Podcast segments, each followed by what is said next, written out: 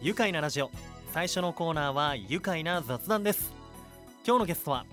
大谷町にある大谷ミュージアムロックサイドマーケット代表でフェスタイン大谷の実行委員長高橋智也さんです。高橋さんよろしくお願いします。よろしくお願いします。いやお久しぶりですね。久しぶりですね、え。ー、ご無沙汰しております。ご無沙汰しております。2020年にもねご出演いただきました。ねお元気でしたか？えー、なんとかあのー、ギリギリ生き延びております。はい、ギリギリでやってますね。笑顔でね 答えてくれました。あのー、さてね宇都宮市大谷なんですけれども旧帝国ホテルの、えー、建材として一躍有名になった大谷石の産地ですよねそのもう類まれな景観が素晴らしくて、えー、乙女山だったり越路岩は国の名勝にも指定されていて宇都宮市のもう観光スポットでもありますよ、えー、そんな大谷にあります大谷ミュージアムロックサイドマーケットは、えー、大谷石の、えー、採掘跡地大谷資料館のすぐそばにあるショップなんですが、えー、改めてどんなショップなのか高橋さんからご紹介いただけますか？はいありがとうございます、えー、当店はですね、えー、大谷資料館さんの、えー、敷地内にあるカフェ、えー、あとローカルプロダクトショップといった、えー、業態になっておりまして、うん。えー、カフェの方ではですね、えー、ジェラートをはじめ、えー、カレーや、えー、オムライスなどの軽食を提供させていただいております、うん、一方プロダクトショップの方としましては、はい、えー、栃木県内でですね、えー、ご活躍されている作家さんや、えー、メーカーさんの商品をはじめ、えー、あとは地域柄ですね当然あの大谷石を加工した、えー、地元の雑貨品や、うん、あとはあの益子焼などもですね、うん、多く取り扱わせていただいております。いやはい、本当ねあの飲食もやってらっしゃるし、はい、あの今のプロダクトって言ってましたけど、うん、あの本当栃木県内のいろんなこの手仕事から生まれた、うん、もう良品がですねもうここに行かなきゃないというものがたくさんあったりして、あの出会うこともできるんですよね。いろんな作家さんとの出会いも楽しめる。そんなねロックサイドマーケット。でしか買えないものばかりなんですが僕オリジナルグッズも大好きで今日も持ってるんですけど、はいはいはい、このハンプのポーチありがとうございます。とね愛用しこれも2代目なんですよ。ありがとうございます。ねこれは僕は今ネイビーなんですがこの前はあの大谷石のようなグレーのねカラーを使ってましてうちのスタッフでも愛用してるスタッフがいて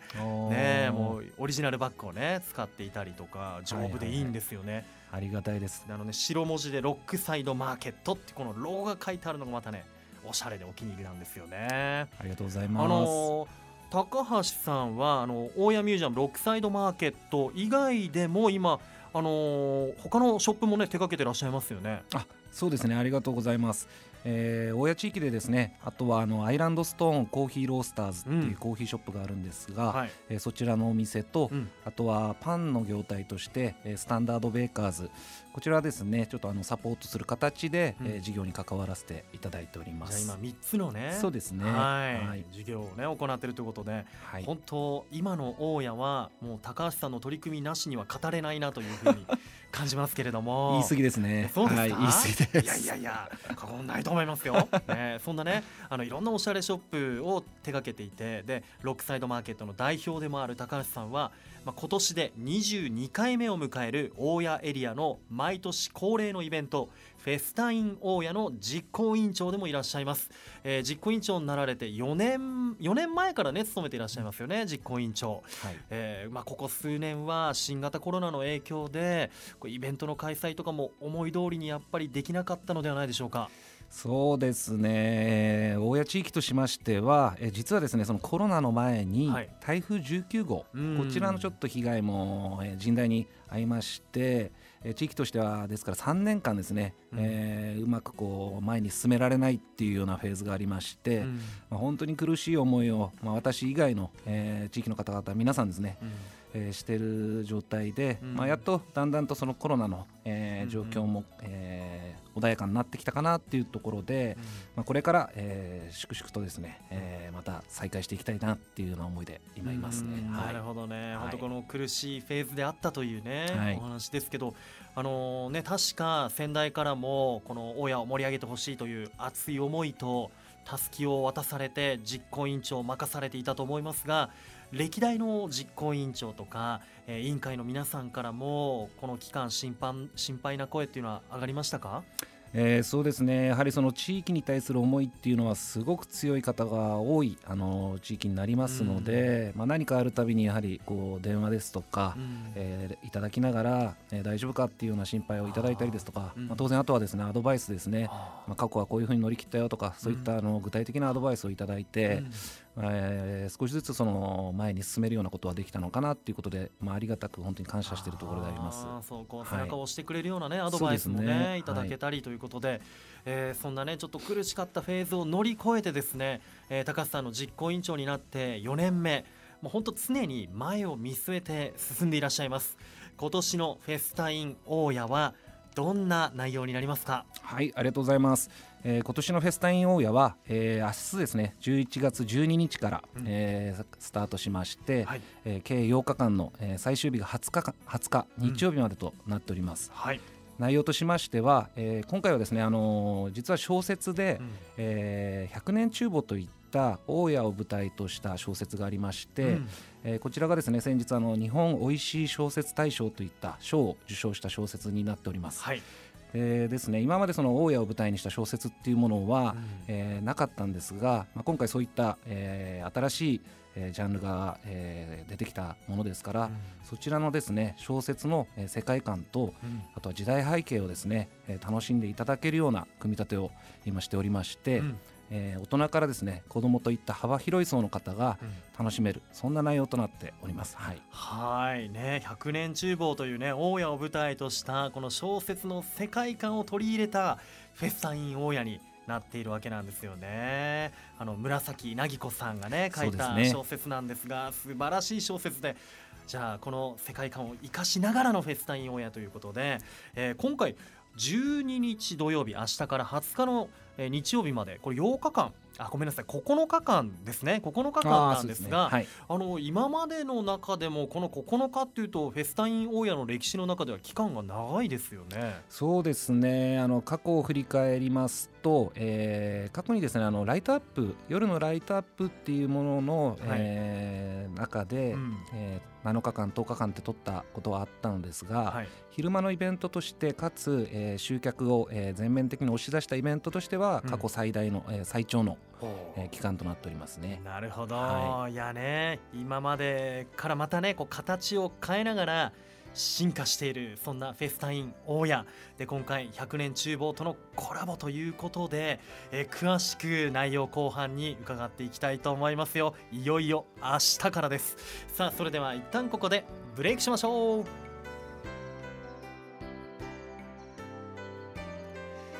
愉快な雑談。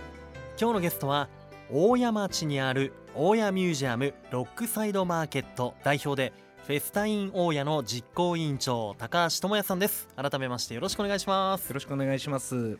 高橋さんはここ栃木県宇都宮市の陽南エリアのご出身でしたよねそして、えー、ショップロックサイドマーケットがオープンして、まあ、今年で7年目ということなんですがいやロックサイドマーケットができてからというものもう大家に新規の若い経営者さんがたくさん集まってきた気がしますが最近はいかがでしょうか高さん。そうですね。最近は本当にありがたいことに、うん、えー、たくさんの事業者さんが地域内の方に出店していただいてくれておりまして、うん、えー、年々ですね本当に大山町がどんどんこう綺麗になっていくっていうのを、うん、えー、実感してますね。はいね、もう整備さ道もねなんか整備されていたりとか、うん、あとはこう新規事業者の方が入ってきたりして、うん、こうまあ、新しい建物とか増えてきてまたこう景観も変わってきましたよね。そうですね、うん、本当に。やはりあれですかこう皆さんお店同士のこう横のつながりとかもあったりするんですか？そうですね。あの正直そのコロナの前っていうものは、えー、おのおのでこう動いてるっていうことが多かったんですけれども、はい、まコロナをきっかけにですね、うん、やはりその地域内での連携であったり、えー、同じ方向を向いて、うん、同じことをさするといった、えー、気持ちが強くなりまして、はい、ここ最近ではかなりこうコミュニケーションを取るようなえー、形になってきておりますね。そうなんですね。はい、こうじゃあ共に助け合いの精神というものもこう生まれてきているような。はい、へえ、そっか。じゃあうんある意味コロナコロナ禍を経験したからこそ、こう生まれたこうつながりというのもあるわけですか？そうですねコロナがなかったらまあコミュニケーションはあったでしょうけれども、うん、今みたいなこう密なコミュニケーションっていうのはもしかしたらなかったんじゃないかなっていうふうに思うので、うん、まあ、コロナで散々こう苦しい思い、まあ、僕も含め皆さんも含めあの、うん、ありましたけれども、えーまあ、そういった部分では地域にとってすごくプラスに、えー、プラスの要因として働いてくれたなっていうことで、まあ、ある意味前向きには捉えられてるところではありますね。なるほど、はい、ねまあコロナ禍であって辛い部分もたくさんあったけどしっかりとこう良い部分だったり何か得られるものっていうのを、こう模索されていて皆さんがそこを掴み取って、まあ、同じ方向を向いているという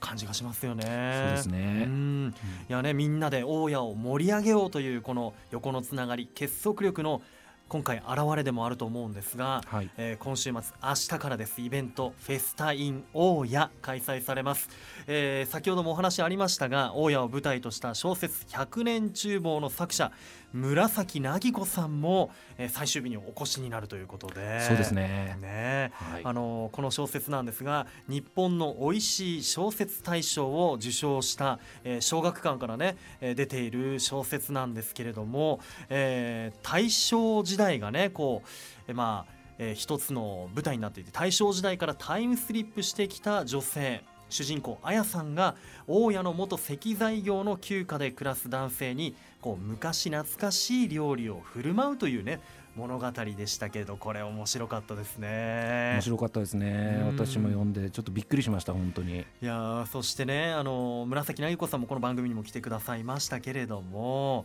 あのこの紫さんの小説を読んであの大家を改めて聖地巡礼したいなって自分思ってたんですよ。はいはいはい、今回もその聖地巡礼にまさにこうぴったりなイベントにもなってるなと思っていて。あそうですね確かに。はい。あのこの小説の中で、えー、描かれていた料理メニューがこれ実際に大家で味わうことができるんですよね。できるんですよこれが。すごいことですよね本当に。ね実現ということで、うん、もう高橋さんもいくつかこう召し上がったメニューあるんですか？そうですねあのこちらの小説に出てくるメニューはですね、えー、一通りちょっとルセットを起こして再現して、うん、実行委員会のみんなでこう食べましたね。全部美味しかったです本当に。美味しかった、はい、またこの実際に料理になるまでいろんなこうフェーズをねこうクリアしてっていうことなんですが最初はあれですか？料理研究家の方にこのメニューを実際に料理に起こしてもらうみたいなそうですね。まずはそうですね。その料理研究家さん誰に頼むのかっていうところから入って、はい、えー、頼む方決めて、えー、レシピから、えー、起こすっていうような作業が一番最初のスタートでしたね。結構大変ですよ、ね、いや大変でしたね本当に。うん。ちなみに料理研究家の方っていうのは栃木県の方なんですか？そうです栃木県の方で、はい、えー、そうですね。はい。なるほど、ね、その方にお願いをして作っていただいて、はい、でまたこう、えー、何実行委員会のメンバーで揉んでさらにはその各店舗に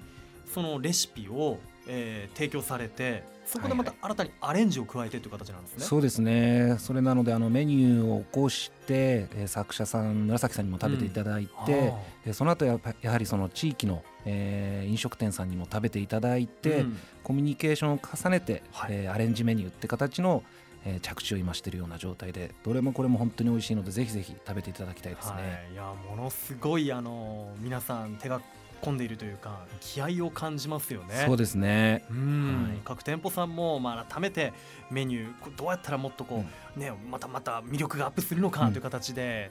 ね、手を加えていったと思うんですが、えそんなメニューがこれ各店舗で食べられるんですね。そうですね。はい。はい、えー、大谷エリアにあります。これ何店舗になります？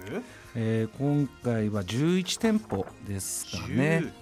飲食店としてはですねはい、はい、えー、例えばどんなメニューがありますか？例えばですねどれもおすすめなんですけれども、はい、やはり地域柄その地竹を使ったメニューっていうものが、うん、えー、各店舗さん多くてですね、はい、まあ、地竹にも当然注目していただきたいですし、うん、地竹そば地竹うどんとかっていうのはよく聞くかと思うんですけれども、はい、地竹ラーメンっていうものがあったりですとかラーメンも、うん、はい。あとはですねミルクセーキを、えー、使った、うん、えー、〇〇とかっていうこうなかなかこう想像がつかないような商品メニューも、えー、地域内の飲食店さんではお出ししますんで。いやいいですね、はい、ミルクセーキもね作中出てきましたし。そうですね。あとはベーキャップル？はいはいはい。これも出てきました。焼きりんごそうですね。はいこちらが食べられるお店も。あこちらはあれですね、はい、スタンダードベーカーズで食べられたりとか、はい、えー、ちたけうどんはロマンチック村でも食べられたりそうですね、えー、ちたけそばはそばクラブ稲荷山で食べられたり、うん、こう大谷エリアにある、うん、えー、全11になりますか、はい、はい、店舗でこの特別メニューを食べることができると、はい、い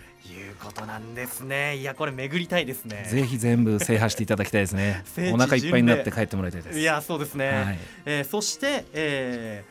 ー、こちら最終日になるんですがフェスタイン大家では飲みの市も、えー、こちらも注目すべきイベントになってますがえー、飲みの市でもたくさんのお店がこれ出店予定ですね。そうですね。本当に今回の趣旨に、はい、あの第1回目の飲みの市ではあるんですが、はい、えー、皆さん賛同していただいて、えー、全部で35店舗ですかね、うん、えー、出店してくださるっていった形で、はい、まあ、ここでぜひですねその小説に出てくる、うん、えー、大正時代であったり昭和初期っていうものの時代背景をですね再現できたらいいなっていうことで、はい、まあ、こちらも今準備に、えー、頑張ってますね。なるほど、はい、いや飲みの市ということなんですが例えばどんなお店の出店予定あります？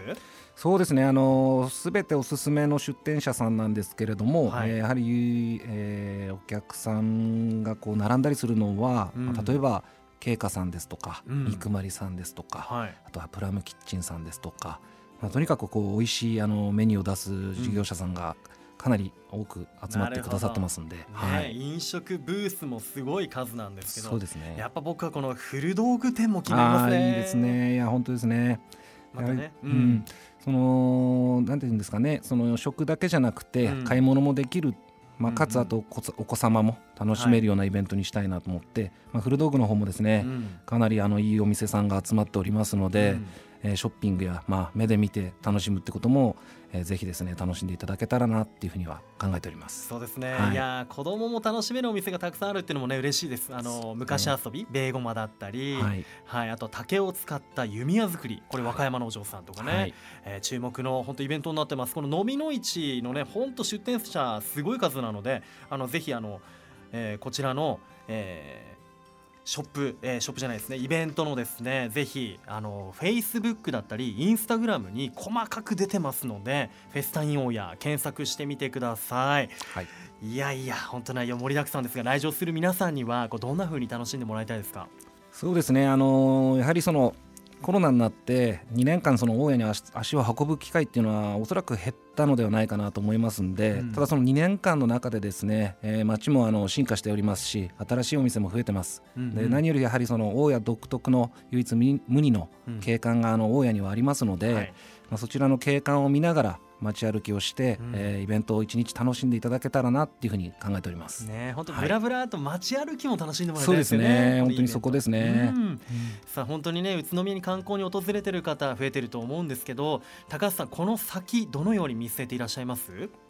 この先はそうですねやはりその、まあ、地域内地域外から、えー、おお越しいただくお客様にえー、日中まあその宇都宮の街中でですね餃子を食べていただいたりですとか、うん、まあ、夜はカクテルですとか、うん、であとはその、えー、大家の方にもですねぜひ足を運んでいただいて、はい、えー、宇都宮だけではなく大家だけではなく、うん、まあ、宇都宮と大家と連携した中で、うん、えー、周遊していただけるようなそんな街づくりをしていきたいけたらいいなっていうふうに考えております。ね、本、当、周遊魅力的な場所たくさんあるんで、はい、本当あのできるだけね時間をかけてじっくりとね、楽しんでもらいたいですよね。そうですね。はい。さあ最後になりました明日土曜日から開かれるイベントフェスタイン大家への意気込みお願いいたしますはい、えー期間中ですね、えー、いろんな、えー、フードメニュー、えー、提供させていただいております。またですねあのその世界観というものもしっかり大切に、えー、捉えながら、えー、取り組みしておりますので、えー、お忙しいとは思うんですがぜひ大谷町に足を運んでいただいてさまざまな、えー、経験をしていただければなと思いますのでお待ちしております。はい、はい、とっても魅力的なイベントですよ。フェスタイン大谷明日11月12日土曜日から、えー、20日日曜日までの9日間。詳しくはフェスタイン大谷の SNS ページ。インスタグラム、フェイスブックなどもご覧ください。さあそれでは最後になりました。このワードで一緒に締めましょう。いきますよ。せーの。フェスタイン大家で愉快だ。宇都宮。愉快な雑談。今日のゲストは大谷町にある大谷ミュージアムロックサイドマーケット代表でフェスタイン大谷の実行委員長高橋智也さんでした。ありがとうございました。ありがとうございました。住めば愉快な宇都宮